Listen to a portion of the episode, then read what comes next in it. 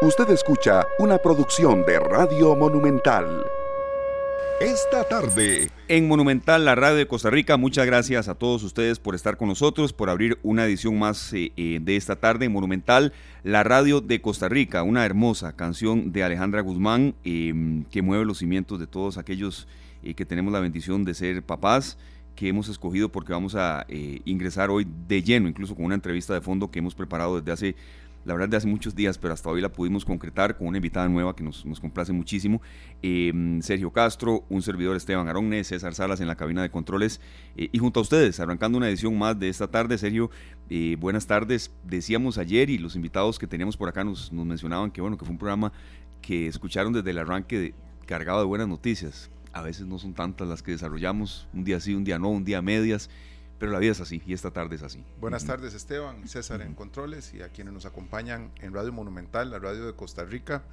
Es una tarde especial Esteban porque este es un tema que nos toca a todos, ¿verdad? Sí, sí, sí. Y como bien lo decís, algunas veces las noticias y los temas son más bonitos que otros. Ayer el, tema fue muy emotivo, ¿verdad? Porque tiene que ver con nuestra representación en Juegos eh, y en las Olimpiadas, especiales, ¿verdad? Y quiénes nos representan y cómo nos representan con tanto amor y, y, aquella voluntad, la fe y por supuesto que la disciplina para ir a hacer un gran papel en nombre de todos nosotros los costarricenses. Y creo que nos toca, nos toca velar por la seguridad de nuestra niñez, de nuestra juventud y apoyarlos en todos sus deseos, como cuando son tan positivos como es el, tema del deporte. Sí, así es. Eh, eh, y bueno, hoy vamos a tocar el tema de la niñez ya de otro ángulo, ¿verdad? De esto tan lamentable que ha sucedido en varios casos, ¿verdad? les agradecemos de verdad a todos que están con nosotros. Ya casi nos vamos a conectar en el Facebook Live Canal 2 Costa Rica y eh, a todos los que nos están dando retroalimentación en las distintas vías también que estamos eh, con todos ustedes. Sí, así es, Sergio, para eh, entrar la verdad de lleno en materia. Hoy tenemos un programa muy completo, muy cargado. Estaremos fuera de Costa Rica también con un festival de cine que hay en Cannes, Francia. Hay un costarricense allá, Héctor Alfaro Dobles, luchando por poner el, el nombre Em, de Costa Rica muy en alto en materia de cinematografía. Tendremos deporte, tendremos mucho, mucho este, para todos ustedes acá en esta tarde en Monumental, la radio de Costa Rica. Y tendremos deporte, sí, pero no es fútbol. Están también en la parte final los partidos de baloncesto de, y se están llenando los gimnasios y eso nos llena de mucha satisfacción, serio, por cierto. Eso es muy em, importante. Sí, sí, sí. ¿verdad? Que haya regresado la disciplina del baloncesto a, luchando, a convocar a la afición y que logren llenar los, los gimnasios, ¿verdad? Porque eh, hubo una época en la que se logró, por muchos años se logró. Por muchos una época, serio, usted me corrige, que, el baloncesto era el, segundo deporte, de verdad. Ahora eh, hay otro, está el atletismo, hay un, pero eh, hubo una época en que de verdad era, era hasta los precios eran había reventa, yo me acuerdo perfectamente. Y, yo recuerdo, pues en algún momento llegó una universidad, acaparó el, mercado, infló el mercado del baloncesto y ahí se vino un poco abajo. Lo que me sorprendió muchísimo fue hace poco más de 10 años que esa universidad tiró todos esos trofeos a la basura. Sí.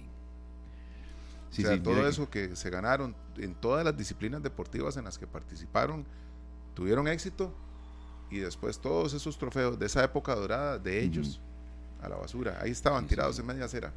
No, y, de verdad es un compromiso que tenemos también cuando hay otros deportes que están luchando por resurgir y eh, ver algunos gimnasios totalmente llenos, viendo ya la etapa final del baloncesto en Costa Rica, que por cierto en Estados Unidos la NBA está en esa fase también. Ayer quedaron eliminados los Lakers, sí, los barrieron 4 a 0, Denver Nuggets. Ahí estuve también en un chat ahí hablando del famoso tema de LeBron James, que sí, todo lo que usted sabe.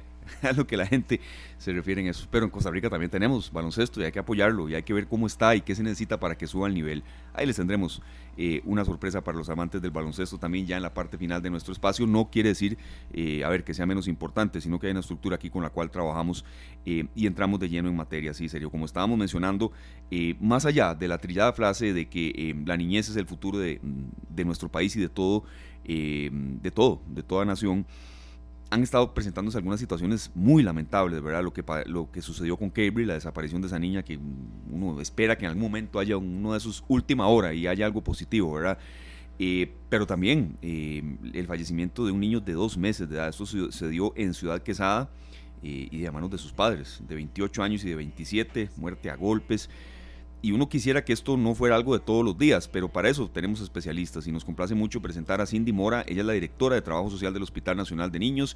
Allá está en ese eh, centro de salud que es, la verdad, eh, un centro admirable en el que se trabaja eh, con, una, un tesón, con, una, con una manera de, de, verdad de tener un compromiso por el país totalmente siempre distinguido. Mm, por fortuna, con mi hija de, de ya prácticamente tres años, he tenido que ir solamente una o dos veces y uno se siente un lugar en el que de verdad eh, se atiende con el corazón y con toda rigurosidad médica.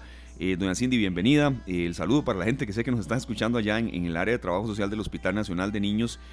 Y yo quería con una consulta inicial. Aquí Sergio y yo tenemos una serie de consultas preparadas, pero esto que está sucediendo, mm, este caso tan lamentable allá en, Ciudad Quesada, que sé que ustedes atendieron, que fue noticia la semana anterior, pero no puede quedar tan desapercibido y tan aislado, es algo muy, digamos, frecuente, no en materia de una muerte, digo yo, de atenciones que ustedes eh, reciban, hay un subregistro, hay gente que no se atreve a denunciar, no queremos dejarlo de lado y queremos conversarlo con ustedes. Bienvenida, doña Cindy, y es un gusto que esté con nosotros. Gracias. Este, bueno, primero que todo, buenas tardes. Eh, con respecto a la pregunta, eh, estas situaciones de violencia dirigidas hacia las personas menores de edad en cualquiera de sus manifestaciones, desgraciadamente no es algo que podamos ver poco frecuente, ¿verdad? Nuestras estadísticas y nuestras atenciones van dirigidas a situaciones lamentables que están enfrentando los niños, niñas y adolescentes de este país que nos reflejan como sociedad que no estamos bien. Como usted bien lo decía, no podemos pensar en que la niñez es el futuro del país, no, la niñez es el presente las acciones son desde ya eh, las que se tienen que tomar en cuenta para su debida protección. Doña Cindy, este, bueno, ustedes normalmente tienen entrevistas con los niños y los padres cuando suceden situaciones en las que puede haber algo de violencia, que ustedes presienten eso. ¿Usted nota que está participando mal la familia, los allegados a la hora de, hacer una denuncia o a la hora que ustedes entrevistan, si logran identificar esto y encauzarlo con las autoridades pertinentes, ¿se ha logrado avanzar en eso? ¿O seguimos nosotros eh, pues ahí en ese, en ese lugar en el que los niños están a expensas de, sus padres y no, no, los defiende nadie? Bueno, eh, a ver, ha existido un cambio. Recordemos que todavía estamos este, viendo las secuelas de la etapa de pandemia, ¿verdad? Donde efectivamente las situaciones que fueron referidas y atendidas pudieron haber sido menos considerando que los niños y las niñas estuvieron en sus casas, ¿verdad? No tuvieron alguna fuente terciaria que los protegiera, como son los centros educativos, la red de cuido, ¿verdad? Las guarderías. Entonces, ¿qué es lo que estamos encontrando desde que vuelven a abrir las aulas, desde que los niños retornan a estos otros lugares? hemos encontrado personas que efectivamente, eh, como le dice la ley, están activando los protocolos internos, sea a nivel de Ministerio de Educación o sea en otros eh, sistemas de salud, para eh, hacer las denuncias respectivas para que los niños y niñas lleguen a los servicios de emergencia y se pueda buscar una intervención oportuna por algún relato que el niño pueda brindar o bien, porque recordemos que atendemos de todas las etapas de, de de desarrollo por las lesiones que puedan estar presentando a nivel físico. Claro, doña Cindy, eh, viendo un poco el, caso de este menor, que, lamentablemente ya no está hoy con nosotros, síndrome de niño em, agredido, ¿eso cómo puede uno interpretarlo? Eh, ¿Cuáles son algunos síntomas de eso? Eh, está el síndrome del niño agredido, el, del niño sacudido. Hay, hay, varias terminologías. En este específico síndrome del niño agredido, ¿cómo se va dando una situación así? Bueno, recordemos que acá a nivel del hospital de niños siempre se va a trabajar de una manera interdisciplinaria. ¿Qué significa eso? Cualquier persona menor de edad que ingrese a un servicio de emergencias va a ser valorada en una primera línea por los eh, médicos del servicio, ¿verdad? Ellos van a buscar eh, todo lo que es no solo las lesiones físicas que pueda presentar el niño o la niña, sino también eh, unido al relato que brinde la persona adulta que los acompaña. Es a partir de ahí donde se empieza a hacer toda una investigación preliminar sobre si las eh, evidencias físicas que el niño presenta pueden o no coincidir con los mecanismos que los adultos responsables puedan brindar sobre cómo surgieron. Si existen dudas, si el mecanismo no coincide con las lesiones físicas que el niño o la niña esté presentando, de inmediato se alerta al sistema y se empieza a trabajar bajo un diagnóstico diferencial. ¿Qué significa esto? Bueno, precisamente profundizar en exámenes de laboratorio y otros criterios de los médicos expertos para poder llegar a definir si esta persona menor de edad que se está atendiendo cumple con el perfil de un, como usted bien lo decía, un diagnóstico de síndrome del niño agredido. Entonces, son una serie de lesiones físicas asociadas a un relato que probablemente no va a coincidir con la forma en que se producen las lesiones y paralelo a eso, lógicamente, el proceso de entrevista que se hace en este sentido eh, por parte de, mi servicio, de las y las trabajadores sociales, para poder completar eh, la valoración inicial y llegar a una certeza de, si se está o no bajo un niño con que está siendo agredido o bien conocido como síndrome de niño agredido. Doña Cindy, se presentan casos en, en, el hospital de niños con la gente que va directamente ahí a denunciar, buscando un lugar donde estén seguros y que ante una excusa de llevar al niño o a la niña a un examen médico, aprovechan para denunciar ahí y buscar resguardo en el hospital de niños. ¿Cuál es el, protocolo en estos casos?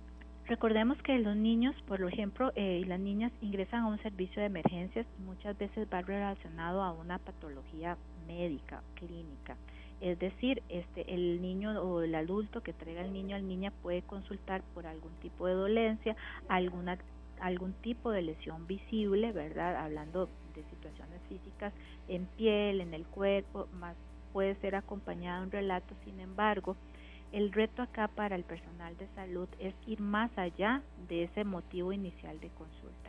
Es poder observar, como dice uno, el panorama completo. Es decir, lógicamente brindar una atención médica a esta persona menor de edad, pero eh, al paralelo a esto tener un proceso de, eh, de entrevista, ¿verdad? De una observación, porque no es solamente lo que se pueda decir, sino lo que se pueda observar en la persona menor de edad, en las conductas que la persona menor de edad presente o bien el acompañante. Muchas veces hemos identificado que consultan por una situación completamente médica, pero a la hora de hacer una entrevista a un niño en etapa escolar, por ejemplo, vemos cómo a la hora de hacerle preguntas básicas, sencillas, eh, vuelve a ver constantemente a la persona adulta que lo acompaña, eh, mostrando, ¿verdad?, un poco de, de, desconfianza a la hora de dar respuestas, no queriendo estar con el equipo, sino solamente con el adulto que lo acompaña. Entonces, es todo un abordaje que se hace, no solo de la parte física o las los, relatos que puedan brindar, sino también la parte de conductas, la parte gestual y las cosas no dichas, ¿verdad? Que también nos pueden indicar que esta persona menor de edad puede ser víctima de alguna situación de abuso. Claro, estamos conversando con doña Cindy Mora, directora de Trabajo Social del Hospital Nacional de Niños. Vea, doña Cindy, hay una parte en, el expediente que, uno lee y dice, queda frío, ¿verdad? igual er breve, esto se dio a conocer en, en, prensa y demás. El papá decía, algo me pasó, ocupo que me ayude, todo estaba bien. Yo le hablaba a mi hijo cuando estaba en la pancita, yo fui el primero que lo alzó cuando nació, después yo lo bañaba y lo cuidaba. Como que había un cuadro de que de momento todo iba bien, ¿verdad? Y luego eh, viene la parte que, quizás lo que más se destaca en noticias. Eh, estaba cansado de que llorara por todo y reconozco que le pegué varias veces con mis manos, con mis puños, ¿verdad? Entonces, mi pregunta va un poco hacia eso. Eh, es un caso muy lamentable. Eh, bueno, aquí los tres que estamos, Sergio, Paul y, un servidor Esteban Garones, somos papás. Y uno, a ver, quiero ser como lo más transparente posible. Uno podrá tener un momento de desesperación cuando, cuando hay un hijo que llore y llore y llore, pero ya pasar a lo que, a lo que se presentó aquí jamás, ¿verdad? Pero, ¿qué, ¿qué puede hacer alguien cuando siente que algo Mm, como lo que este caso sucedió en Ciudad Quesada puede estar cerca, ¿verdad? Eh, ¿Qué hacer, qué no hacer? Porque uno, el propósito de esta entrevista inicial es que esto nunca más se repita. Pero cualquiera de los que nos está escuchando aquí y ha sido papá sabe que hay momentos en, en una lloradera que no termina nunca, que ahí la desesperación puede llegar. Pero de ahí a pasar a lo que sucedió en este caso, de ya es muy, muy lamentable y que nunca eso se repita.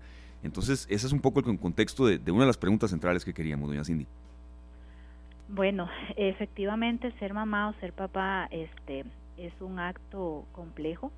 no hay recetas, ¿verdad? No, no podemos decirles, miren señoras, eh, siéntasen de tal manera, hagan tal acción. Realmente eh, todos los niños y niñas en estas etapas pequeñas eh, obviamente no hablan, así que depende del adulto el traducir el llanto, ¿verdad? Cuando lloran por hambre, cuando lloran este porque tienen frío, en fin, son una serie de cosas que se van aprendiendo con el tiempo. Las recomendaciones en general que se les podría decir a, a estas familias que están teniendo niños pequeños, que están saliendo del hospital y que están enfrentando un nuevo reto en sus vidas, es que procuren tener redes de apoyo familiares, que puedan hablar con alguien, si están sintiéndose cansados, agotadas, si están sintiendo que no, no encuentran respuesta a las conductas del niño o la niña, que busquen siempre una atención, sea familiar o bien también en la parte médica. Si algo tiene este país es que eh, pues hay EVAIS, pues hay centros de salud cercanos, generalmente accesibles. Yo sé que pues todo cambia dependiendo de las zonas rurales y las zonas más distantes del país, pero siempre puede existir la ayuda de alguien, sea una red de apoyo familiar o bien una red de apoyo comunal a la cual se dirijan, eh, que no se sientan solos o solas en el proceso que eh, el sentirse ante una nueva experiencia como es el tener un niño o una niña, claro que es un reto, implica un cambio eh, totalmente complejo en la dinámica familiar, en la razón de ser, ya no soy una pareja, soy ahora una mamá, soy ahora un papá, pero que si no encuentro las habilidades o las estrategias internas que necesito, se tiene que buscar apoyo.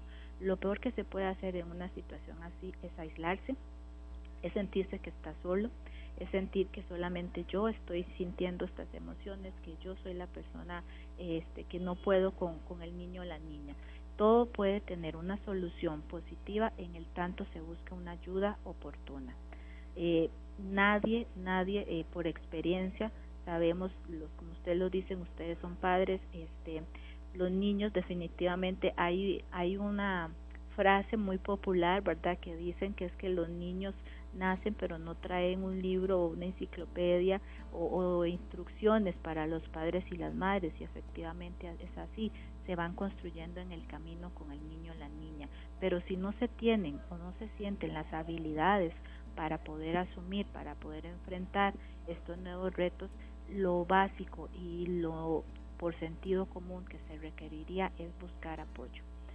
Sedes de salud, eh, sede familiar, una sede también comunal, pero no es quedarse siempre con el que yo puedo resolverlo solo, ¿verdad? Porque estamos ante una persona de igual manera, una, un hombre, una mujer que va a requerir de nuestro apoyo y es mejor poder brindar un apoyo de una manera oportuna, asertiva, que este, pasar a situaciones donde probablemente podamos lamentar las acciones que se realicen. Doña Cindy, muy buenas tardes. Eh, yo quería consultarle algo que tiene que ver con la institucionalidad. Eh, y ahora que usted está hablando de ese punto de que eh, hay un montón de padres que realmente se sienten solos, que no saben, eh, no saben enfrentar la atención de un niño, que por diversas situaciones familiares no acuden a esas, a esas redes de apoyo que puede ser la familia, que puede ser eh, alguien en la comunidad, una persona cercana, eh, también nos ha hecho más desconfiados estas, eh, estas últimas situaciones que se han dado en, todo el mundo y, también nos hace más desconfiados de la gente. Muchas, muchos hogares, muchas familias se han ensimismado en sí y enfrentan sin esas redes de apoyo enfrentan eh, situaciones a veces muy complejas. Yo quería preguntarle, eh, eh, usted nos está diciendo que, acudamos a buscar ayuda, los padres que se vean sobrepasados, busquen ayuda. Y yo, yo entiendo que trabajo social, cuando uno habla de trabajo social en una institución como la caja, ya más bien se le para el pelo a uno y dice, no, ya me van a quitar el chiquito. Exacto, que ya van a llamar al patronato. y a veces lo contrario, porque ya, exactamente, eh, es, es porque no tenemos la idea de que es un servicio y que ustedes pueden ayudar de alguna manera en ese sentido. Sí, correcto. Mire, recordemos que la caja este, está organizada en diferentes eh, ofertas, lo que llamamos una oferta de servicios para la población costarricense y el servicio de trabajo social está ubicado en diferentes niveles de atención. Los diferentes niveles lo que buscan precisamente es fortalecer la atención a los usuarios en diferentes, eh, en diferentes áreas. Eh, ¿A qué me refiero con eso? Eh, efectivamente, eh, el rol de trabajo social debería ser o es un rol a nivel socioeducativo, al nivel de trabajar con las familias. Efectivamente trabajamos con familias con problemas, pero no significa o no somos sinónimo de PANI, por ejemplo. ¿verdad? Porque muchas veces esta asociación que usted realiza uno la escucha entre las familias. Hay un temor cuando hay una intervención por parte de trabajo social y generalmente la pregunta número uno que realizan es, pero es que me van a quitar al chiquito. ¿verdad? Y es importante empezar a también eliminar esos mitos sobre nuestra intervención. En los diferentes niveles hay todos también los procesos que nosotros llamamos socioeducativos, es decir, eh, talleres dirigidos a las familias, grupos también dirigidos a las familias, enfocados en diferentes temáticas. Entonces, sí es importante que las personas puedan acercarse a los servicios de trabajo social y realizar también las consultas. Muchas veces también eh, los servicios mercadean lo que realizan, pero el norte de, nuestra profesión es el trabajo, es creer en el cambio en las personas, lógicamente, insisto, no hay recetas y depende del perfil que tengan, pero es también darles herramientas a los usuarios, sean familias, sean adolescentes, sean cuidadores de adultos mayores, sean población indígena, ¿verdad? Donde ahorita estamos también enfocándonos bastante en esta línea, pero sí que seamos una profesión que más que juzgar, seamos una profesión de comprensión, de ayuda, de orientación. Evidentemente, cuando tenemos que actuar de manera directiva y muy como nos lo dice el Código de Niñez y Adolescencia, en defensa de los niños y niñas, lo vamos a realizar. Pero paralelo a eso, nuestras funciones van más allá va más a las comunidades, más, más, va más, perdón, a la parte de orientación, como les digo, de ver diferentes temáticas. Por ejemplo, acá en, en el Hospital Nacional de Niños existen en este momento dentro de nuestra programación anual espacios grupales dirigidos, por ejemplo, a las familias con niños y niñas con espectro autista, en la cual este se trabaja todo el tema de uh, lo que es crianza respetuosa, disciplina positiva, de brindar herramientas, así también trabajamos eh, en la parte de pacientes con enfermedades crónicas enfocados directamente en los cuidadores, que sabemos que producen a largo plazo también un síndrome de, agotamiento emocional y físico. Se trabaja con los pre y los adolescentes también con enfermedades crónicas en temas relacionados a su autocuidado, a la adherencia a tratamiento. En fin, nuestra oferta de servicios va más allá que de, de una atención individualizada, porque nuestra razón de ser es al final las familias y el beneficio que podemos brindar a un conjunto como sociedad. Claro. Doña Cindy, eh, ya en esta fase de la entrevista, números de contacto, dónde la gente puede comunicarse con trabajo social. Esta pregunta de mi compañero Paul fue muy atinada. No es que se van a llevar al niño, no, no. Aquí lo que queremos es eh, si hay un momento en el que sí, la pareja, eh, el papá, la mamá se siente que, no da más a veces, que haya una red de apoyo. Y, y, cuando hay un hijo de camino, en camino que se viene, uno tiene que tener una red de apoyo y eso tiene, tiene que irse conversando, eso se lo enseñan a uno en esos cursos, eh, mm, ¿verdad? Cuando uno ya, ¿verdad? En esos cursos, pero doña Cindy, usted sabe también de eso, que podrá usted haber recibido los cursos con los mejores docentes, que el examen es cuando ya lo tiene usted el hijo, ahí eso, Correcto. No, eso no es nada fácil, pero cómo comunicarse a, la, parte de trabajo, o sea, ¿verdad? Serio, usted puede haber llevado esos cursos intensivos de cómo ser papá, pero cuando, ya, cuando ya se viene... y, a todos nos tocan diferentes circunstancias, ¿verdad? Eh, son parejas distintas, con trabajos y obligaciones distintas, entornos distintos. Hay quienes tienen una familia numerosa, cercana y que los acompaña uno. Hay otros que están solos y la pareja tiene que buscar ayuda en vecinos, en, alguien profesional que se dedica al cuidado de sus hijos cuando ya toca que los dos padres salgan a trabajar de nuevo, Esteban. Y entonces uno lee los manuales y uno lee las guías, ¿verdad? Que son muy útiles, ¿verdad? No, sí, es que las estamos claro, Claro. Sin embargo, hay que, hay que empezar a adecuarlas, ¿verdad? Porque eh, vamos a, a, contar con un entorno distinto a lo que la literatura pueda decir. Y eh, tenemos que acompañarnos siempre, como lo decimos acá en esta tarde, para tomar mejores decisiones.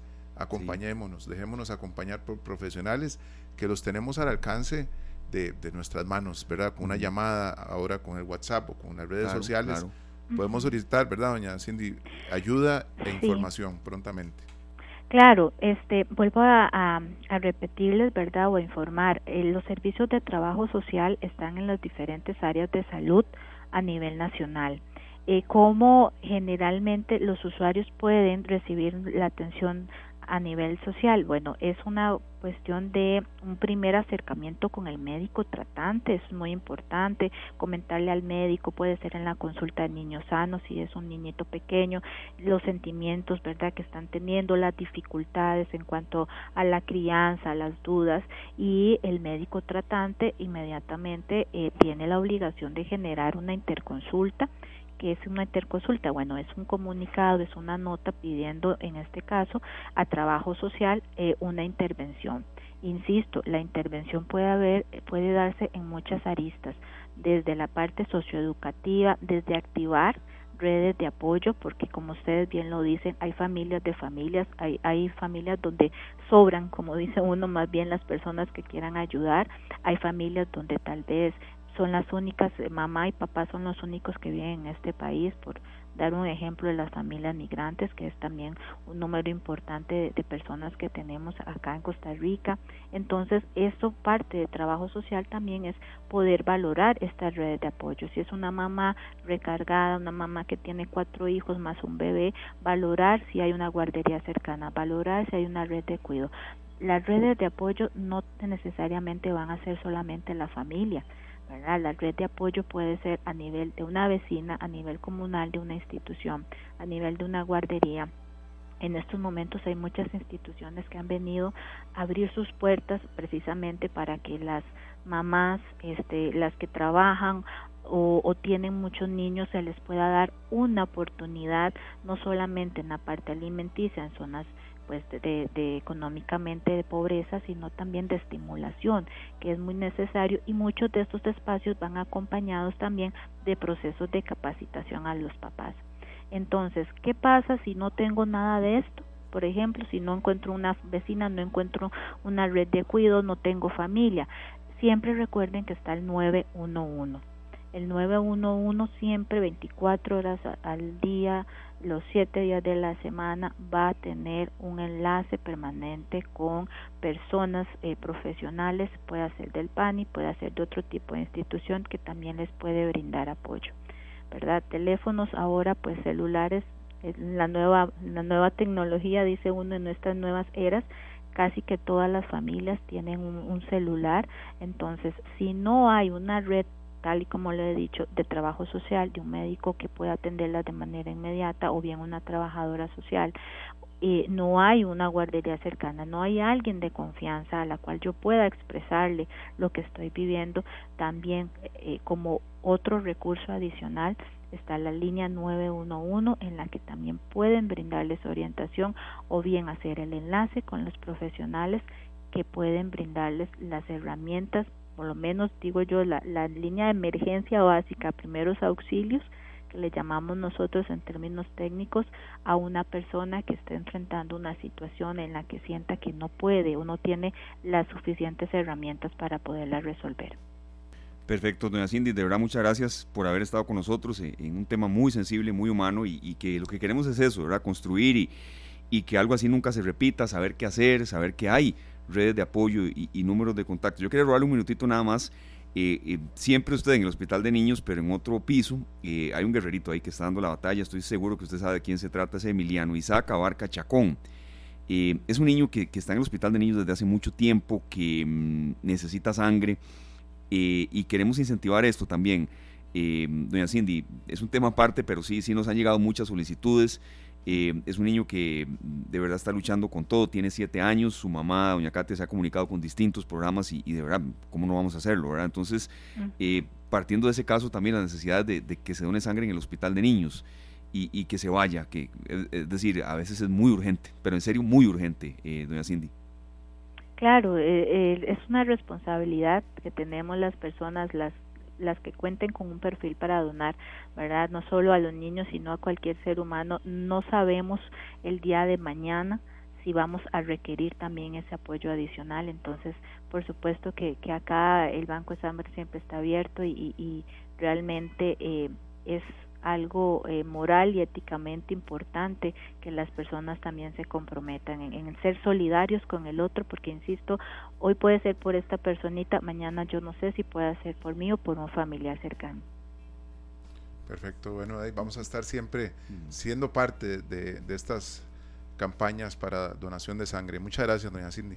Para servirles, con mucho gusto. Buenas tardes. Buenas tardes, gracias. Gracias de verdad a doña Cindy eh, Mora, directora de Trabajo Social del Hospital de Niños y también mm, respondiendo al llamado de, la, de, los familiares que nos estaban haciendo esa solicitud, sangre para Emiliano Isaac, Abarca, Chacón, eh, todo tipo de sangre, pues gente con todos los requerimientos de sangre que se necesitan y los, y los requisitos para donar, pero también es otro tema que estábamos tocando en la entrevista con ella, no, lo queríamos de verdad amarrar bien y sobre todo eh, con gente especialista para que cosas así no se repitan, Paul. Sé, que se ha, se ha mencionado eh, Paul y Sergio aquí en Noticia Monumental con, con, mucho, a ver, con mucho bisturí. Aquí el tratamiento de sucesos es distinto, yo lo sé, y, sobre todo muy especializado.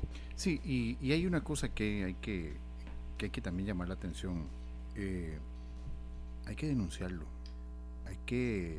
Sí, claro. Eh, a veces pensamos, o mucha gente, y recuerdo un, una situación que se dio hace ya algunos años, donde todo el mundo sabe que, dónde hay problemas con los niños agredidos. Y muchas veces nos quedamos callados eh, y nos quedamos callados como sociedad también. Eh, y eso, eso también nos debe llamar a la reflexión de todo lo que estamos haciendo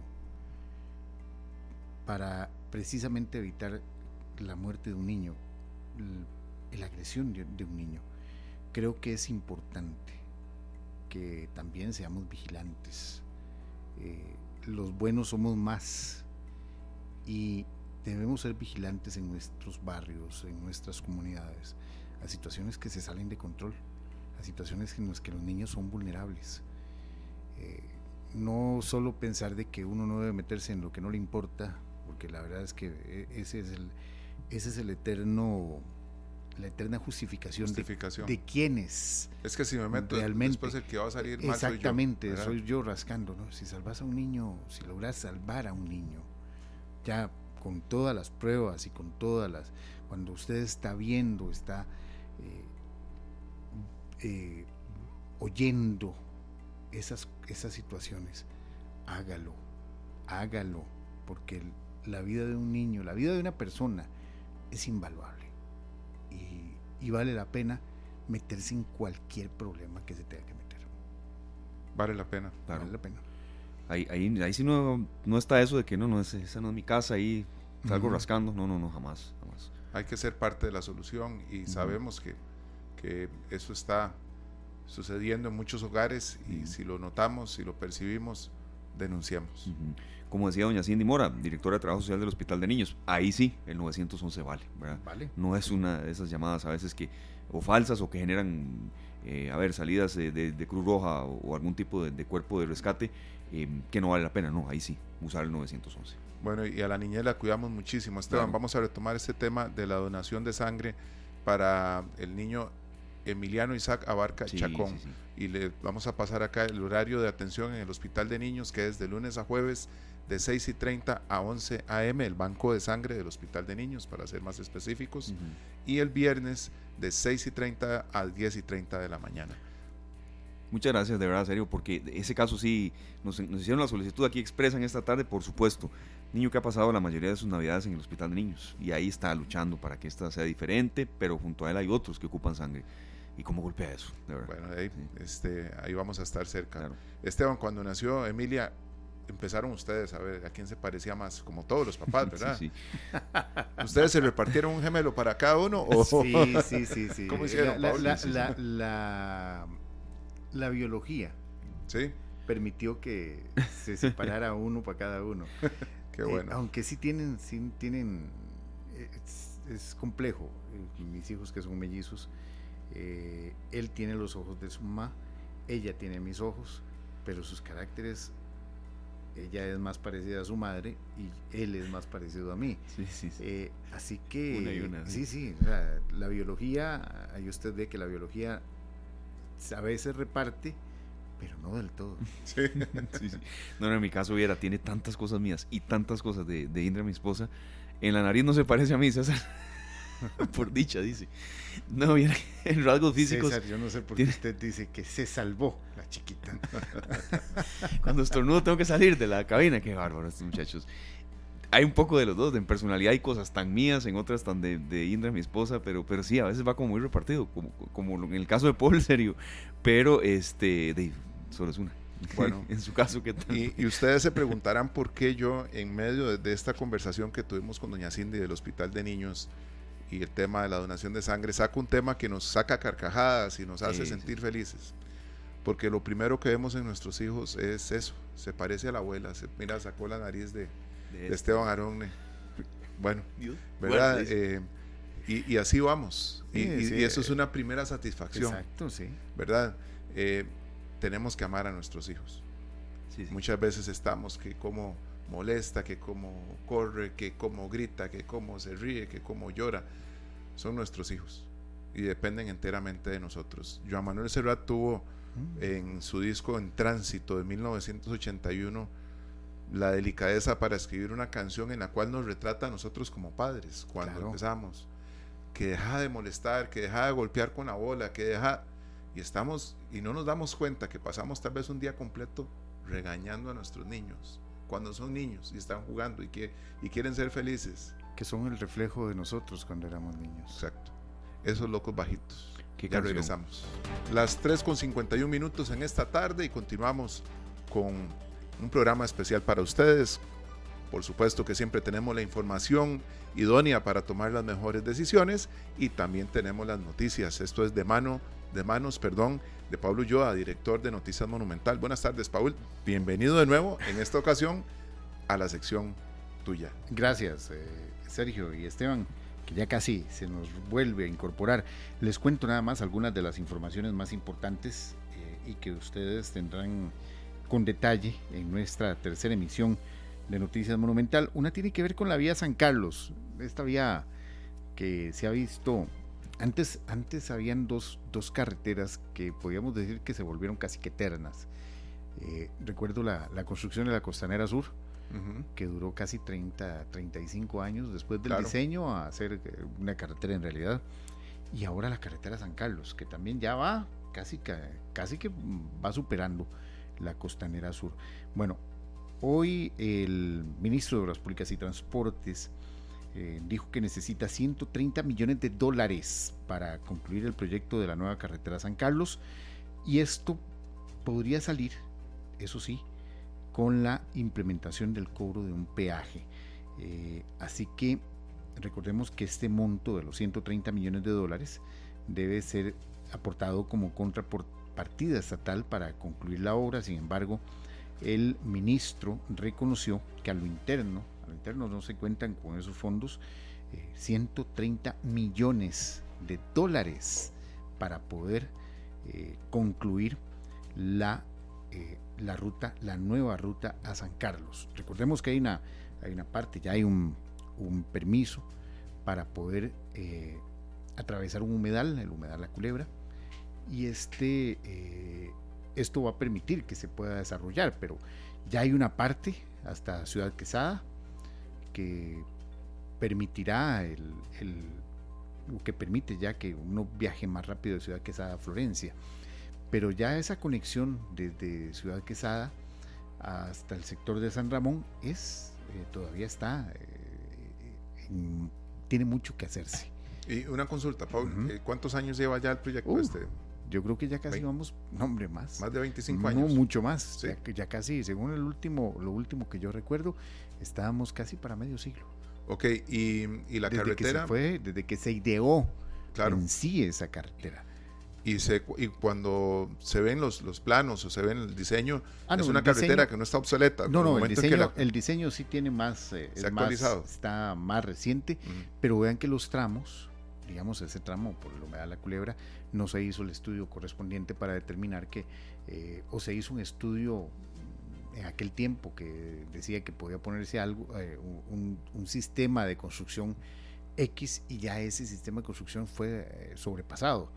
Entonces, eh, por supuesto que eh, hay que darle cierta actualización, pero en sí, la cartera, el, el diseño en sí, eh, por lo menos lo que ya se vio, ya construido, lo que está en uso en este momento, es un buen diseño.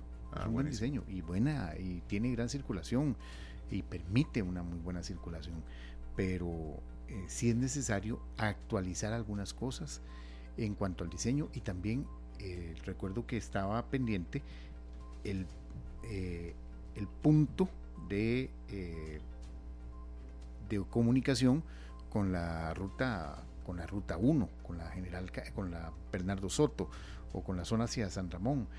Ya ese punto tenía que ver, tiene que también ponerse, construirse, porque ese punto sí no estaba entre Sifón la Abundancia.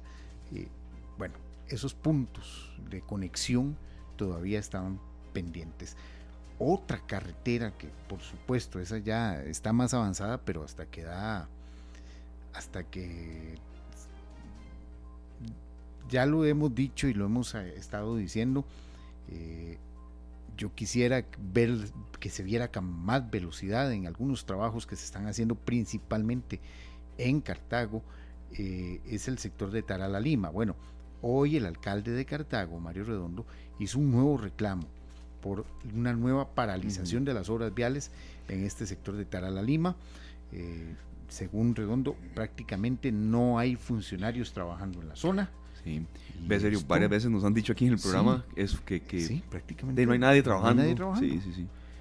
Yo estuve la semana pasada, yo pasé uh -huh. por ahí la semana pasada, y si uno ve que hay como un grupito de trabajadores están controlando el tránsito, pero usted no está viendo que, que, que, que la maquinaria esté eh, realmente pasando con grandes cantidades, con esas grandes baldosas y que se estén colocando, o las, eh, las perforadoras que estén haciendo los huecos en, en, un punto allá por el sector de cerca de Metrocentro, cerca de, del cruce de la Lima. Uh -huh. Bueno, esa paralización es lo que se está reclamando, que no se ve o no se está viendo o se está viendo una cantidad muy reducida de avances. De avances.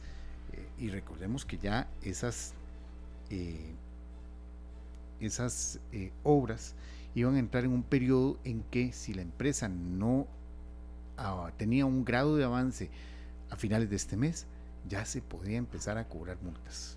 Multas diarias como ya está ocurriendo con la carretera de circunvalación norte que debía entregarse efectivamente el pasado lunes y no se ha hecho. No, oficialmente no se ha entregado. Entonces, eh, ya en ese sentido comenzaron a correr eh, multas. También eh, otra de las, de, lo, de, las informaciones que han llamado mucho la atención es un dato que dio a conocer el Ministerio de Obras Públicas y Transportes que recortó la obligatoriedad de llevar los implementos de seguridad en el vehículo como el chaleco reflectivo, la llanta de repuesto, el extintor, los triángulos y los conos, porque ya este primer cuatrimestre del año, 7 mil conductores fueron multados por esta causa. Eh, un promedio de 57 conductores alto. por día. Eso le voy a decir porque no hemos llegado ni a junio, es, sí. es, es un poco lo que quiere decir, sí. 57 conductores por día que Demasiado. no tienen ninguno de esos implementos. Sí. que son implementos de seguridad? Que son implementos eh, para cuidarlo a usted como conductor, no es porque se le antoje a, la, a, la, a, las autoridades, mire, usted anda el extintor, no, o anda el chaleco, o anda los triángulos. No, no, no, no es, no es solo porque se le antoje, no, es que son, eh, son artículos de seguridad. Eh, si usted tiene una colisión, usted debe salir con el chaleco de su vehículo para que, hacerse visible, para que nadie llegue y después lo atropelle. Eh, debe poner los conos precisamente a una distancia eh, para evitar precisamente que alguien más llegue y, a alta velocidad y, llegue y lo, los colisione. Un extintor, por supuesto, se entiende por sobremanera. Ahora más que nunca que hay, mm, se han dado esa cantidad enorme de incendios en los vehículos. Bueno, entonces la exigencia no es un capricho, no, es una necesidad que todos los que tenemos vehículos debemos andar. Y ya para ir finalizando, compañeros, les cuento que el OIJ realizó 14 allanamientos simultáneos en San José Heredia de la Juela y detuvo una banda que se dedicaba a la producción de, de marihuana hidropónica, lo hacía en casas de lujo. Y llama mucho la atención, muchísimo, que eh, entre los detenidos figura una adulta mayor de 67 años, de origen peruano, un salvadoreño, un nicaragüense y 13 costarricenses. Así que, eh, y la banda era, según el OIJ, los primeros informes del OIJ, era liderada por esta adulta mayor de 67 años. Todos fueron detenidos y están a la espera precisamente de eh, ser pasados, de ser presentados ante una autoridad judicial para que eh, lo que corresponda en cuanto a prisión, a medidas, a medidas cautelares, cautelares, en caso de que se otorgue prisión para alguno de ellos, pero sí esta, esta banda dedicada a la producción de marihuana hidropónica, que era encabezada por una adulta mayor de 67 años de origen peruano. Perfecto, por complementamos con dos datos eh, del área deportiva que se acaban, se dieron a conocer en, el desarrollo de esta tarde. Ronaldo Araya pasa del Club Sport Cartaginés al Club Sport Herediano, ya cambia de provincia el hombre de ya se oficializa su salida Ronaldo Araya de Cartaginés a Herediano y la Liga Deportiva de la Florencia anuncia que no queda una sola entrada ya para el partido del jueves a las 8 de la noche. ¿Ya tenés la tuya? Eh, sí. Yo tenía que preguntar eso. Como dicen por ahí, tengo la entrada, pero no tengo el, el, no tiene, no tiene el, visto bueno, no, salvoconducto. Salvoconducto, salvoconducto. pero ya tiene la, mitad, de, la mitad de lo que necesita. Sí, sí, pero todo esto se ampliará en, en, espacios deportivos. de, de, verdad, por insistimos en eso, lo hemos hecho Sergio y yo desde, desde que arrancamos eh, semana acá en, en esta tarde. Eh, y llamaba a la calma, ¿verdad? Ya a, bajar, a bajarle un poco a esto. El fútbol no da para más. y aquí, por ejemplo, veámoslo así, estamos dos apricistas, un liguista que vale por dos liguistas, así que... Eh, ¿Quién? ¿César? Mm, no, no, yo, no, no, César, César no, César es... Yo veo el resultado el otro día en el periódico, Paul, César de verdad. está eh, a un nivel más alto que nosotros porque no le preocupa absolutamente nada de eso. Pero... Yo veo el resultado el otro día en el periódico. Correcto, pero nosotros, nosotros lo que hacemos es eh, vacilar que y disfrutarlo. De verdad que sí, de verdad. Y disfrutarlo, porque así se disfruta el claro, Así se disfruta. Y no vamos a terminar eh, ni agarrados, como dicen, ni, ni, molestos, yo, ni... viendo tanto que vamos a denunciar, que vamos a pedir el veto, que vamos a pedir... Que, dieron haberse jugado los dos partidos en el Nacional. Y caso resuelto. Bueno, eso es un llamado también a la federación. ¿Por qué la final no se hace a dos partidos en el Nacional? ¿Por qué no? Sería buenísimo. Sería buenísimo y todos tienen acceso al Estadio Nacional y todo todo el mundo feliz. sí, sí, sí, sí, de verdad que sí. Eh, pero hace rato como que estábamos eh, consiguiendo Sergio y yo, creo que principalmente en eso. De los, que están portándose mejor a veces están siendo los aficionados, son los directivos que declaraciones candentes por acá, por allá, eh, que sí, que el lanzamiento de objetos. Lamentablemente, Paul, y, usted con, la experiencia que tiene, eso ha pasado siempre. Que no está bien, no quiero, jamás estoy diciendo eso, ¿verdad? pero se está caldeando mucho el ambiente en parte de dirigencia. Y, y, hoy la afición está hasta cierto punto pues normal. Entonces que, que no, que no haya ahí un límite, porque repetimos, ya se vienen ya los dos partidos finales, ¿verdad? Ya, ya ahora sí no hay más allá. Entonces que, que, no se escale un límite de violencia. Así es. Así debe ser. Cuatro con tres minutos, serio, nos vamos a la pausa y al volver nos vamos hasta Francia. De Costa Rica a Francia hay un tico luchando por poner muy en alto el tema de la cinematografía y con buenos resultados. Bueno, nosotros vamos a seguir con música para nuestros niños. Ese, el dedo no lo mueve el renglón. Esto se llama Eres, Antonio Orozco. Ya regresamos. Esta tarde. En Monumental, la radio de Costa Rica, son las 4 con 12 minutos acá en San José. Allá en Francia, en Cannes, eh, ya es miércoles, serio, ya son eh, las 12 con 12 minutos y de verdad es un gran gusto y un gran honor sobre todo que nos atienda Héctor Alfaro Dobles, él es el productor general de Café Cinema y Café Televisión Costa Rica. Están poniendo muy en alto el nombre de Costa Rica. Eh, ha tenido un día de locos, de locos, de verdad, y nos atiende para hablarnos de una película que ya está dando de qué hablar. Tenemos muchísimas consultas, de verdad, de prisionera del lente, pero en primer lugar, serio, de verdad agradecerle a don Héctor Alfaro que esté con nosotros al otro lado del charco. Que esté, a esta hora, pues, eh, disfrutando muchísimo, me imagino, ¿verdad? Porque allá son las 12 de la noche con 12 minutos. Sin embargo, estando uno, eh, me imagino que en Francia, eso son horas como de oficina. en parte sí, en Digo yo, más en el trabajo que él está ahorita, ¿verdad? y con la, con la, me imagino que hay un poco de ansiedad y nerviosismo. Claro, nos vamos hasta la costa eh, sur, allá en Francia, un festival de cine de verdad de los más importantes del mundo, con mucho glamour, con mucho contacto que usted está haciendo, Héctor.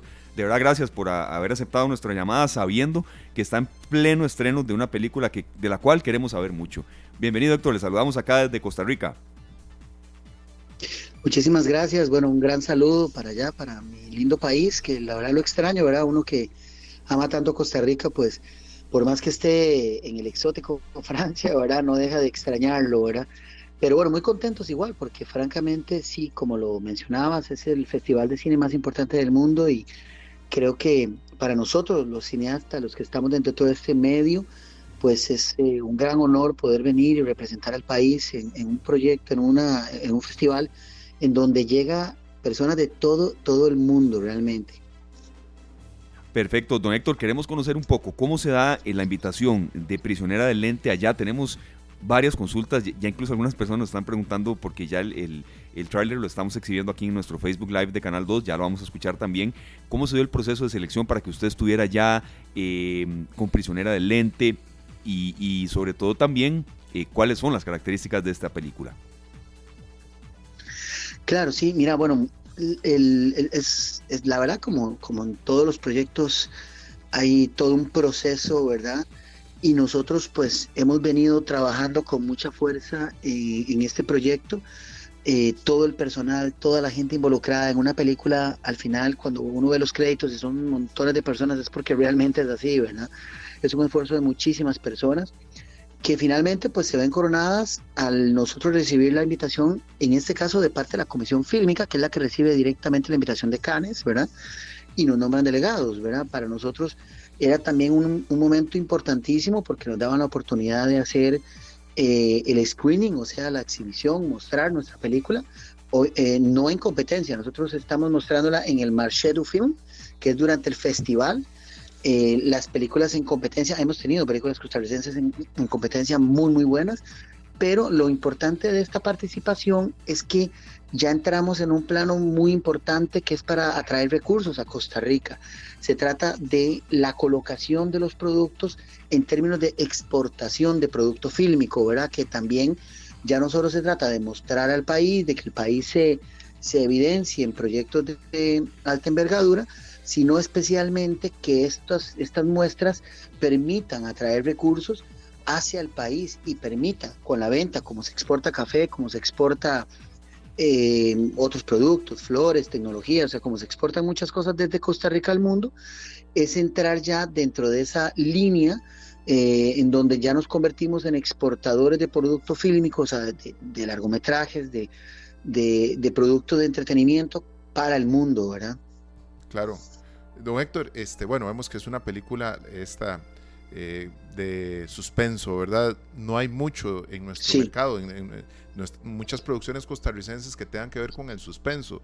Esto le permite a ustedes eh, pues poder llamar más la atención para poder captar futuros patrocinadores o inversionistas para películas nuestras. No hay duda. Bueno, primero que nada, eh, hay, un detalle importante de haber escogido este género para traerla aquí al, al, al Marché Film del Festival de Cine de Cannes, y es que es uno de los eh, géneros comercialmente más viables, más rentables, ¿verdad? Eh, porque de alguna manera pues hay muchos géneros que llegan aquí al mercado de Cannes, al, al Festival de Cine, están las películas propiamente que están de festival, que son películas más introspectivas, un poquito eh, más, llamémosle, académicas o intelectuales, que tal vez están proponiendo o trayendo una, una propuesta de cine diferente al cine más comercial, que es esta otra parte del Festival de Cine de Cannes, que es el Marché du Film, en donde se seleccionan las mejores películas comerciales para ser expuestas a los exhibidores y distribuidores del mundo, ¿verdad? Así que nosotros durante el screening tuvimos presencia de personas de, de la India, de Corea, de, de, China, de Arabia, bueno, de toda Europa, gente de Italia, Francia, España, Inglaterra, eh, inclusive del mercado norteamericano, que también tiene una presencia fuertísima acá, también un, un montón de compañías, distribuidoras y exhibidoras eh, de largometrajes a nivel mundial, ¿verdad? Tanto para theatrical, o sea, para, para salas de cine, como para plataformas que hoy en día pues eh, tienen una porción del mercado muy grande, ¿verdad? Claro, Héctor, eh, nos da usted luz verde para eh, escuchar acá en, en 93.5 FM en Monumental en esta tarde el tráiler de la película eh, Prisionera del Lente y luego hablamos un poco más de ella. Claro que sí, me encantaría. Adelante, César.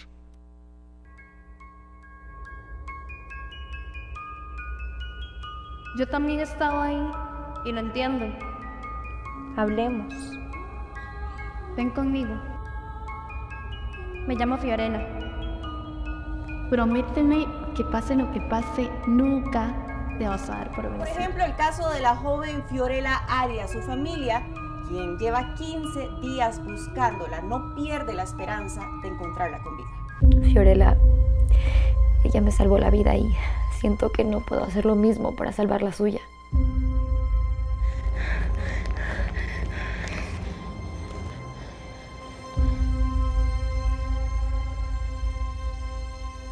¿Es ella? Sí, ella reúne todos los requisitos de lo que estamos buscando. Conseguí la sesión para las fotos que necesito para la agencia. Hola, Hola, hola. Christopher. ¿Elena? Eres una mujer muy hermosa. Es una zona algo desolada. Allá es una bodega. No se puede ir.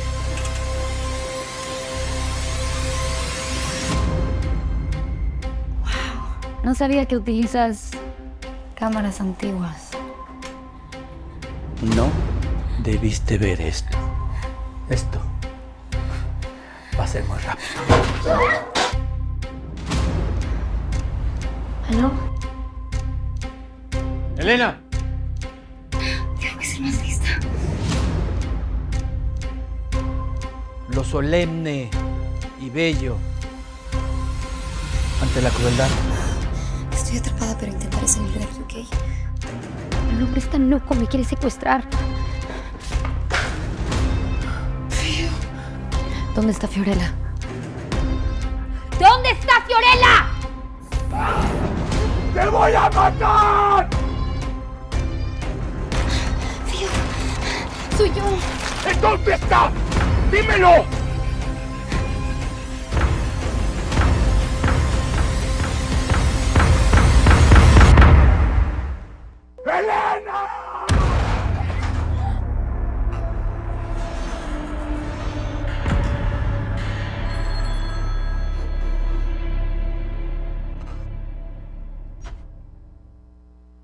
Tarde, De serio, ya quiero las palomitas, yo aquí, ¿verdad? ¿Verdad que sí? Bueno, ahí estábamos nosotros eh, pues compartiendo el tráiler de la película Prisionera del Lente y don Héctor, pues vemos que probablemente pronto lo vamos a tener acá en cartelera, pero eso es una noticia que queremos que, que usted nos dé. Sí, correcto. Bueno, la, la película ahorita hace una pequeña ruta de, de screening para algunos otros festivales y luego también se muestra, se va a mostrar, digamos, con algunas, hemos tenido un par de días de reuniones con eh, algunas compañías distribuidoras y exhibidoras, pero la idea es que posterior a eso ya podamos tener eh, una fecha concreta para la exhibición de la película. Y bueno, y contentos porque la película no solo ha logrado, digamos, comercialmente tener la viabilidad para la adquisición en diferentes plataformas y medios, sino que también deja un efecto residual muy importante en la audiencia. Creo que fue tal vez la mayor eh, satisfacción en, esta exploración al haber exhibido la película frente a audiencias de tantos diversos países. Creo que desde nuestra perspectiva siempre queremos que nuestras películas eh, provoquen una reflexión, provoquen eh, de alguna manera un efecto residual en la audiencia Creo que en este caso Prisionera Lente están trayendo temas eh, a la mesa muy importantes y muy actuales, ¿verdad? En el mundo entero se está viviendo episodios de, violencia terribles, ¿verdad? Y a veces es muy difícil entender cómo todo eso, pues, eh, cómo poder controlar todo eso, ¿verdad? La película hace cita a un, eh, a un psicoanalista, el padre del psicoanálisis, Gustav Jung, porque de alguna manera lo difícil es encontrar cómo resolver todo eso que está pasando en el mundo, ¿verdad? La película plantea una posibilidad, eh, pero sí nos deja la reflexión de que de alguna manera todo lo que estamos haciendo con, con nuestras generaciones actuales, nuestras generaciones futuras, pero los niños y todo eso, cómo les puede marcar la vida para el futuro y en qué se van a convertir, ¿verdad? Cómo van a actuar, cómo van a, ¿verdad? Tanta, tanta situación que está pasando, tanto crimen, tanto eh, tanta violencia que se ha desatado en el mundo entero. A veces es simplemente un pequeño roce, una persona que roza a la otra en la calle y ya se arma un pleito y la verdad que lo que queremos es tal vez sentar un precedente con este largometraje para que la gente analice un poco todo lo que está detrás de ese momento, ¿verdad? Todo el sufrimiento, la frustración, las situaciones complejas y de agobio que pueden estar viviendo cada persona y cada ser humano, ¿verdad? Entonces, para nosotros también ha sido muy satisfactorio ver que el mensaje ha sido claramente recibido desde las audiencias que, que, a las que hemos podido exhibir en este momento la película, ¿verdad? Claro, Héctor, de, de, qué depende cuándo ya se pueda eh, apreciar aquí en Costa Rica? No sé si hay un, mes específico ya o, faltan algunos plazos. ¿Y eh, dónde se filmó? ¿En qué parte? Si en Costa Rica algunas escenas no fueron acá, todos esos datos que la gente quiere saber. Sí, la película, eh, bueno, los actores sí vinieron de México, eh, invitamos a casting de México, pero toda la película fue filmada en Costa Rica. Eh, trajimos talento de México, invitamos a talento de México que compartiera reparto con el talento costarricense, con los actores costarricenses, porque además queríamos un poquito, de alguna manera, que no solo reflejara una situación desde, que no solo reflejara una situación hacia Costa Rica, sino más bien de Costa Rica para el mundo, ¿verdad? ¿De qué depende de que definamos la fecha? Bueno, depende de muchos factores. Ahorita estamos eh, revisando algunas propuestas que nos han hecho llegar para la exhibición de la película y va a depender un poquito de ese acuerdo final definir la fecha, pero nosotros estimamos que en noviembre de este año ya llegará a, a los cines de Costa Rica y de verdad nos encantaría que los costarricenses la fueran a ver, no solo por todo el esfuerzo y, y toda la, dedicación y el compromiso con el que trabajamos en este proyecto, todos los que están, que son, ya le digo, superan más de 100 personas las que participaron en este proyecto, de una u otra forma, sino más bien porque de verdad creo que no solo a los que les gusta el género de suspenso van a disfrutarla, sino que especialmente al, al, espectador común, creo que va, lo, lo, hace, le toca una fibra a uno, lo hace lo hace pensar, lo hace analizar ciertas cosas y, creo que es importante en, un momento como el que estamos eh, en el mundo, ¿verdad? Costa Rica siempre ha sido un ejemplo de paz, Costa Rica siempre ha sido un ejemplo de, de un, ejemplo de, vida, de, pueblo para el mundo y yo creo que creo que es importante que como costarricenses, como ticos, la veamos y recordemos un poco por qué nos sentimos tan orgullosos cuando vamos a otro país y todo el mundo está feliz de que de, conocernos como costarricenses. Eh, porque yo creo que pues en Costa Rica hemos visto ya un aumento, un cierto grado de aumento en la, en, la violencia y creo que es importante que todos como país nos unamos para, para, para frenar eso, pero poniendo cada uno el granito de arena desde uno mismo, desde, desde uno como ser humano, actuando uno de la manera correcta y ojalá que ese mensaje le llegue a cada persona que pues se tome el tiempo eh, de ir a verla a los cines costarricenses.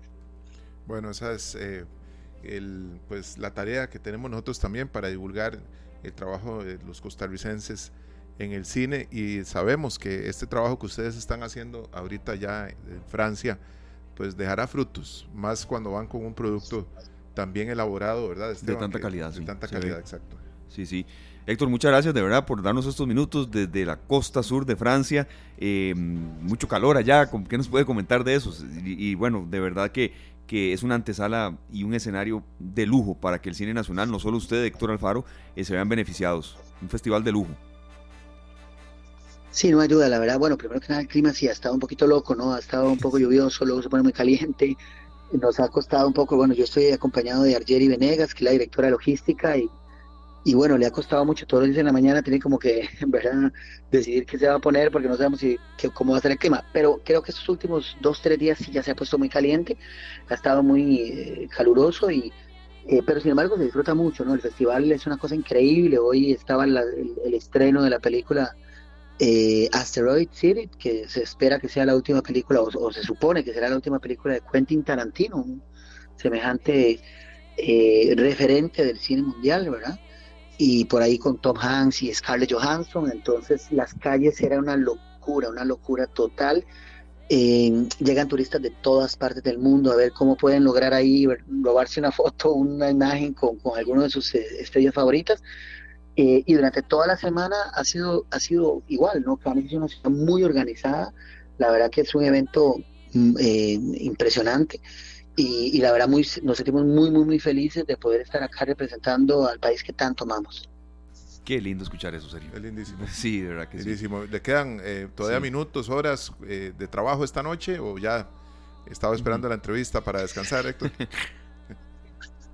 no, sí, sí, bueno, recién terminamos otra reunión, más bien estaba preocupado porque, bueno, no pude asistir a una invitación que teníamos de, una, de, este estreno, por varias reuniones que se nos pegaron ahí, pero y casualmente una de ellas se extendió bastante, se convirtió pues en una reunión casi cena, ¿verdad? Entonces, eh, más bien venía corriendo para aquí al, hotel donde nos estamos hospedando eh, para poder recibir la comunicación bien, con el internet bien, porque también la, naturalmente pues la ciudad está llenísima y la conexión de internet eh, celular se vuelve un poquito escasa a veces, entonces, pero bueno, logré llegar a tiempo, la verdad, y contento de poder tener esta comunicación allá con, con, ustedes, porque bueno, nos hace sentir como, como en casa, ¿no? Ya nos quedarán, nos quedan un par de días más de reuniones acá, de, de, procesos de negociación, y ya después, pues, regresando a Costa Rica. Bueno, no, Héctor, sí, Sergio y César, vea, usted está casi 12.500 kilómetros de nosotros y se escucha como si estuviera aquí. Ahí nomás. Ahí nomás. Esteban, lo que decía yo, Héctor, ahorita a Esteban era que ustedes a esta hora y con la cantidad de trabajo que deben de tener están como en, en horas de oficina. Sí. Así es que muchas gracias por atendernos. Es cierto. Sí, sí, no te digo, aquí la verdad que las horas, eh, bueno, es que los que nos dedicamos al cine entendemos que esto no es un trabajo de horario. No, cero. Estamos casi que 24/7, ¿verdad? Hay que estar al pie del cañón y eh, es una industria muy compleja, sumamente competitiva y para que nosotros como un país chiquitito que somos, un granito de arena en el mundo, pues logremos ahí entrar en la, en la, en grandes ligas, pues significa poner aún más de lo que pues eh, otros ponen, ¿verdad? Entonces hay que estar siempre al pie del cañón Así que no se preocupen, la verdad encantado de poder conversar con ustedes a cualquier hora, en cualquier momento. No, siempre ha sido así, de verdad siempre ha sido así, Héctor. Muchas gracias. Cuando llegue a Costa Rica ahí nos ponemos de acuerdo. Vamos a hablar de prisionera de lente aquí en cabina, pero ahí lo, manejamos luego. Usted está en Francia, estamos, estamos en contacto, ¿verdad? Muchas gracias. Un abrazo. Muchísimas gracias por el espacio y muchísimas gracias a todos los oyentes que estaban pues eh, atendiéndonos. Igualmente, muchas gracias. Éxitos, Héctor. Un abrazo. Gracias. Un gran abrazo. Gracias, de verdad. Héctor Alfaro Dobles, productor general de Café Cinema y Café Televisión Costa Rica, hablándonos de esta película Prisionera del Lente, de verdad recomendada. Pero esperar, ¿verdad? Todavía no está en Costa Rica, se ve, se ve eh, fuerte, intensa, es un, es un suspenso, dura 90 minutos. Y bueno, tuvimos al productor y al director acá en Costa Rica em, escuchándolo. Él está en Cannes, en el festival de cine más prestigioso que hay, hablándonos. Eh, y gracias a César, de verdad, por el contacto, que no fue fácil, pero aquí lo tuvimos para escuchar de cine nacional que busca y busca abrirse eh, trecho. Bueno, a estar pendientes en cuanto a esta película por acá, poder asistir a los cines y apoyar nuestro nuestro talento nuestro talento. Y qué bonito qué bonito lo que él nos dijo de verdad uno se emociona mucho. O sea de verdad alguien que está en Francia en el festival de cine más prestigioso eh, de pero que dice no no mi Costa Rica es mi Costa Rica y busqué internet donde había iba a atenderlos desde la mañana nos comunicamos con él y cuando alguien se sienta así identificado con el país. Claro, está hablándonos de prisionera de lente, pero detrás de él hay un montón de gente que se dedica al cine que se va a ver beneficiada con esto que él está logrando allá en Francia. Bueno, vamos al corte y nosotros vamos a continuar apoyándonos entre costarricenses. Claro. La canción es de un costarricense, pero sí tuvo mucho éxito acá. Estamos hablando de este gran artista mexicano, Jesús Emanuel Arturo Hacha Martínez, ah, Emanuel, y esta canción que se conoce como La Chica de Humo. Ya regresamos. Venimos con mucho más. 4 de la tarde con 41 minutos. Continuamos en esta tarde. De verdad, muchas gracias a todos por estar con nosotros y muchísimas gracias, pero en serio, a Franklin Martínez Arias, presidente de la Federación Costarricense de Baloncesto, por estar con nosotros, por darnos tantos insumos, porque arranca la final, la gran final del baloncesto nacional de primera división masculino. Serio, muy resumido. Cuando yo arranqué mi carrera en, periodismo hace uh, 1996, por ahí mis primeras armas fueron en periodismo deportivo y me mandaban a cubrir los partidos de baloncesto. No cabía nadie, tenía que mandar las notas, redes sociales cero, eh, irme casi que a un teléfono público para dictar el titular, qué sé yo, Liceo de Costa Rica invicto, Limón ataca, eh, ya el seminario no estaba, pero de verdad los gimnasios estaban llenos, había reventa, había fuerza pública, se caldeaba el ambiente y eso queremos impulsar, ¿verdad? Claro. No hay que hacer tanta comparación de que si la época pasada, que, pero lo que quiero decir serio es que el baloncesto siempre ha tenido muchísima divulgación y sobre todo gente que juega. Hace poco que por casualidad me encontré con Manfred Peña, el, hijo de, el hijo de, este gran entrenador, ah, miembro de, la Galería del Deporte, don Jaime Peña. ¿verdad? Manfred este, me dice, saludame a Esteban, que él sabe que lo aprecio mucho y que Así y que en algún momento coincidimos con temas deportivos y de periodísticos también. y sobre todo de baloncesto, porque baloncesto eh, está luchando muchísimo por resurgir y se está volviendo a jugar a gimnasios totalmente llenos. Don Franklin Martínez, presidente de la FECOA, muchas gracias. Arranca la acción en la gran final. Punta Arenas Fútbol Club, y usted nos va a aclarar por qué, no se me venga encima la gente, Punta Arenas Fútbol Club recibe a Escazú hoy en el Liceo de Escazú. Se viene la gran final. Don Franklin, gracias y bienvenido. Todos los detalles usted los tiene acá en esta tarde. No, gracias a ustedes, Esteban. Realmente eh, yo muy agradecido de estar en este programa esta tarde y, bueno, realmente contento de lo que hemos llamado regresar a las finales de impacto.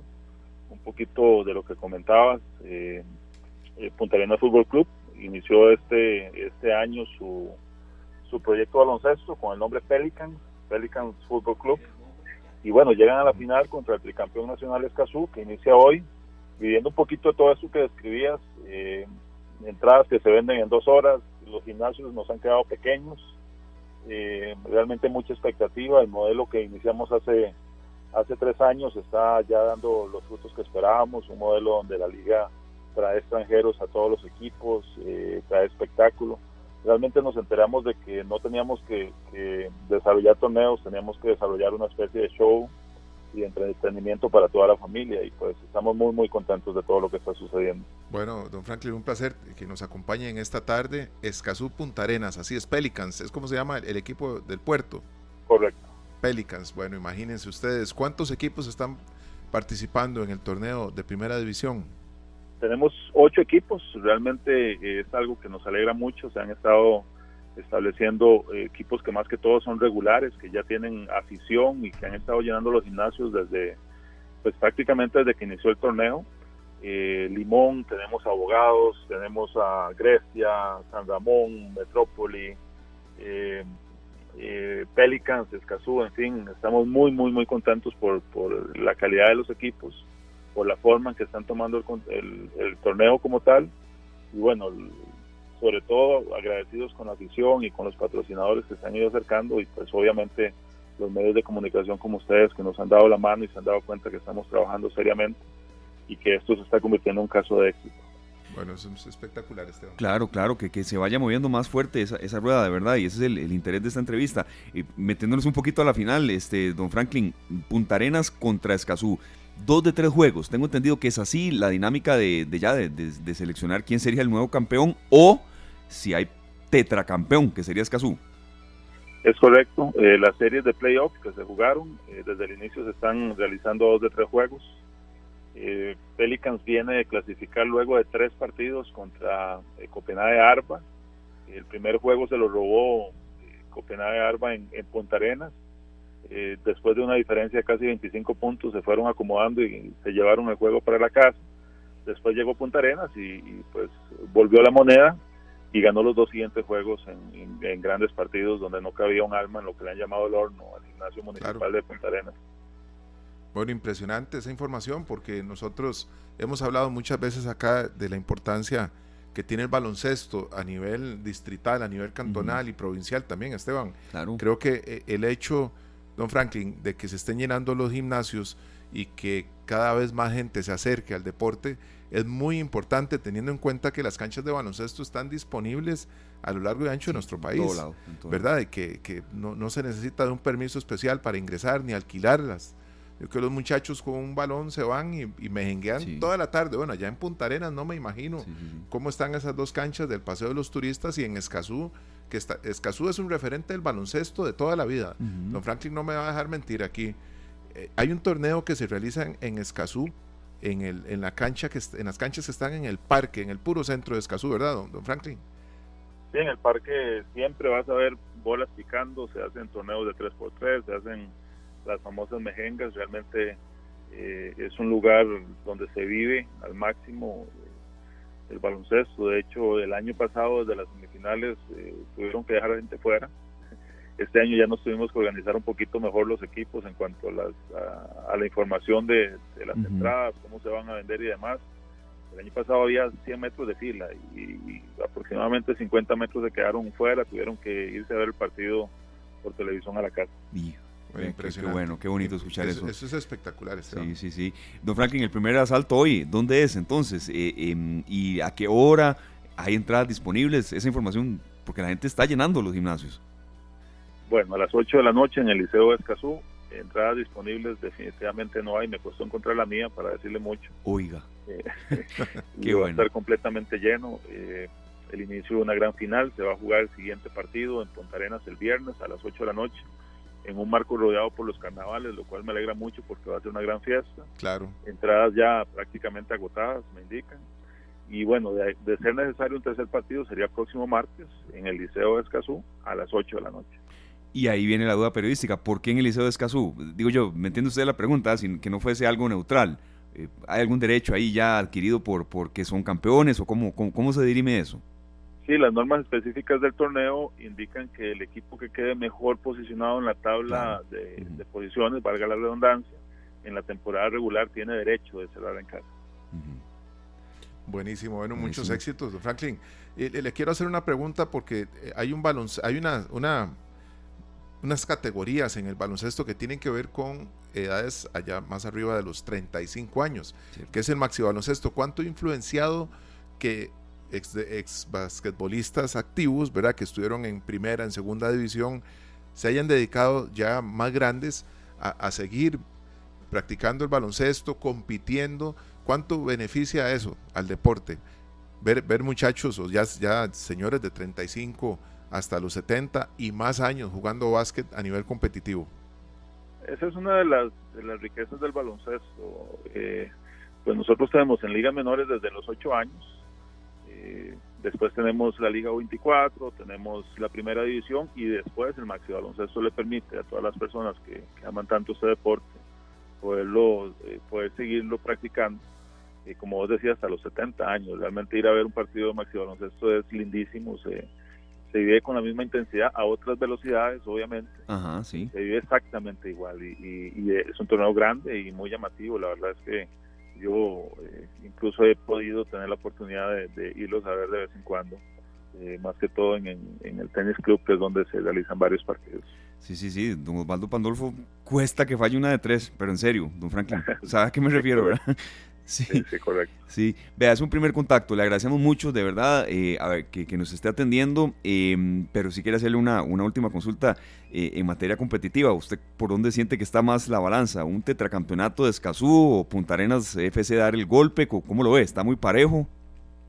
Bueno, está sumamente parejo. Eh, vamos a ver, Punta Arenas ha perdido tres partidos solamente en todo el torneo, dos de estos los perdió muy cerrado con Escazú Escazú invicto hasta la fecha. Sin embargo, eh, Pelicans ha agarrado una fuerza importante, una cohesión en sus, jugadores que pueden dar una sorpresa. Yo creo que aquí la balanza eh, la va a determinar el cochaje. Por un lado está Nicolás Marín, que es un, es un entrenador de, mucho renombre ya en Costa Rica. Y por el otro lado tenemos a Rodolfo Fito Fonseca dirigiendo a Pelicans eh, pues con todo su currículum, su bagaje, entonces por ahí creo que se va a inclinar la balanza, pero sinceramente no me atrevería a apostar por estos, por estos juegos. Bueno, expectativa al máximo. Y vea, Sergio y don Franklin, ya, ya poniendo punto final a esta entrevista, gracias por, por haber sacado el rato, eh, don Franklin. Qué bonito eso, que, que, que, que más bien haya que decir, de ahí, no es que no puede decir uno no se acerquen al gimnasio, las entradas están agotadas, pero que permanezcan pendientes de, de, transmisiones de lo que les vamos a decir aquí en esta tarde y vamos a agendar un especial fuerte de baloncesto. Esperemos que, nuestras instalaciones deportivas a nivel nacional estén siempre en óptimas condiciones para que cada vez más hayan ciudades, hayan este, lugares en Costa Rica donde se animen a juntar a, los deportistas y hacer equipos para competir y que, que crezca más el baloncesto. Don Franklin, un placer.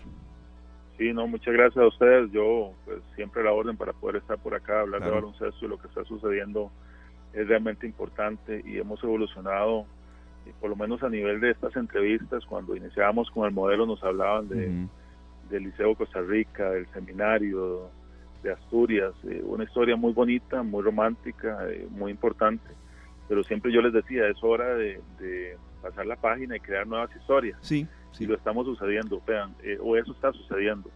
Eh, los gimnasios están llenando de gente joven, o sea, los muchachos están pendientes de los partidos y van y asisten a todos los gimnasios, eso es de, muchísimo valor. Hoy por hoy conocen a, a, los Isaac Conejo, a Moya, a los Shiden, en fin, nuevos referentes que les permiten pues anhelar, estar en primera división y permanecer eh, en nuestros torneos de Liga Menor, eso es de mucho valor para nosotros. Perfecto, don Franklin, estamos en contacto, de verdad. Eh, haremos un especial aquí, vamos a traer a usted, a jugadores, hombres, mujeres. Vamos a montar algo fuerte eh, ya con más programación más adelante, pero bueno, se viene la gran final y estaremos muy pendientes de los resultados eh, y por supuesto de si hay tetracampeón, si es Escazú o si Punta Arenas FC de Isalza con esa copa. Imagínense, ese, imagínense serio ese, ese partido allá con carnavales. Ah, me puedo imaginar la locura. Sí, sí, sí, sí, sí.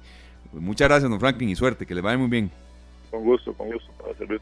Gracias, igual. Muchas gracias. Franklin Martínez, presidente de la Federación Costarricense de Baloncesto. La gran final del baloncesto nacional tiene cabida en esta tarde, por supuesto. Bueno, vamos a estar pendientes de los marcadores y a traerles a ustedes, a ustedes perdón, el nombre del campeón nacional que sale por tarde la próxima semana. Así es. Nos vamos, Esteban. Nos vamos, de verdad, un programa muy variado, prometiéndoles como siempre que el que viene será mejor. Ya estamos preparándolo y de verdad, eh, gracias a todos por la retroalimentación que nos han dado. Qué bonito eso, serio. Me, voy con esa ilusión de que, de que a veces cuando uno hacía entrevistas de esto o de algún deporte, de no incitar a la gente que vaya, que vaya, porque el gimnasio está vacío, van los familiares y no, no, cabe nadie en ninguno de los dos partidos que se vienen.